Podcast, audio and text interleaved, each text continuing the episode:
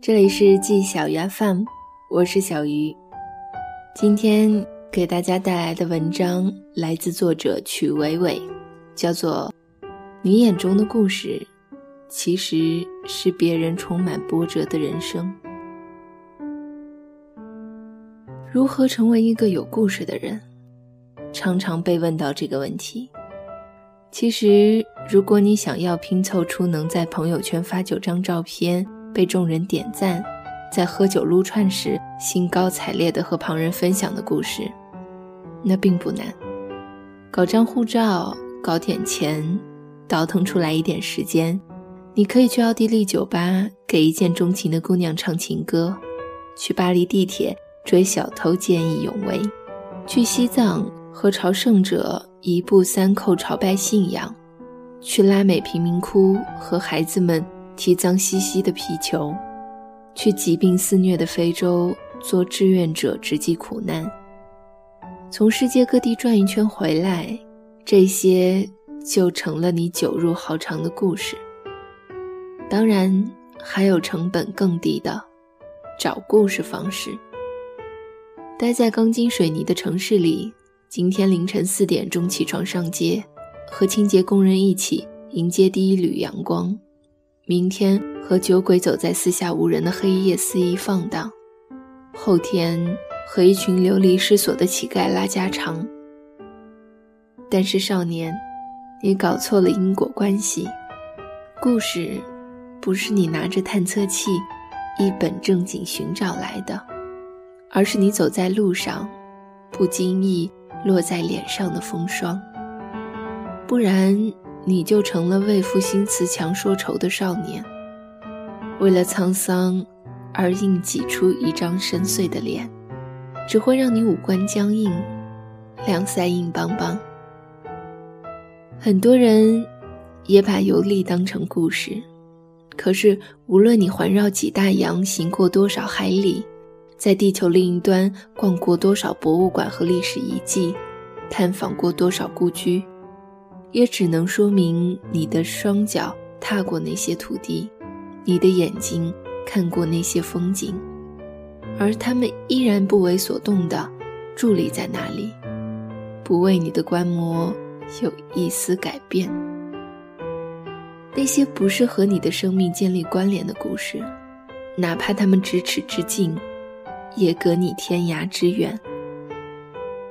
我在知乎上认识了几个同龄的写手，喜欢读他们的故事，就像在夏日的夜晚佐饮一瓶梅子酒。他们并非经历过大开大合的苦难，幼年故事也是每一个普通人的缩影，自卑和胆怯，暗恋和叛逆，跟每一个背着双肩包。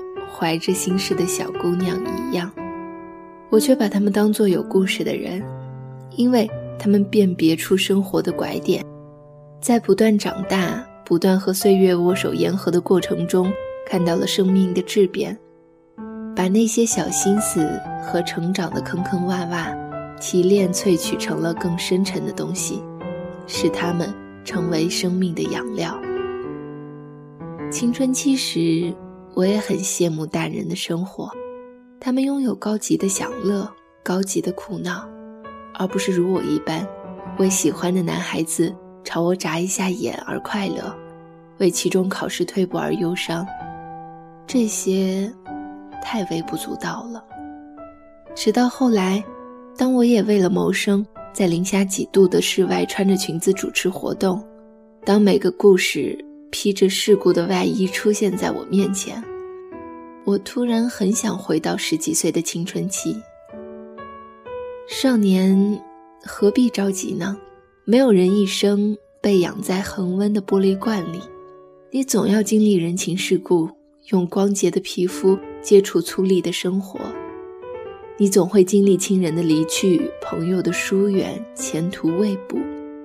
那些你起初在小说中无法产生深刻共鸣的词，衰老、死亡、悲怆、绝望、无助，迟早有一天会静悄悄地走向你，住进你滚烫的眼泪中，藏在你晃动的背影里。在黄昏和你打上照面。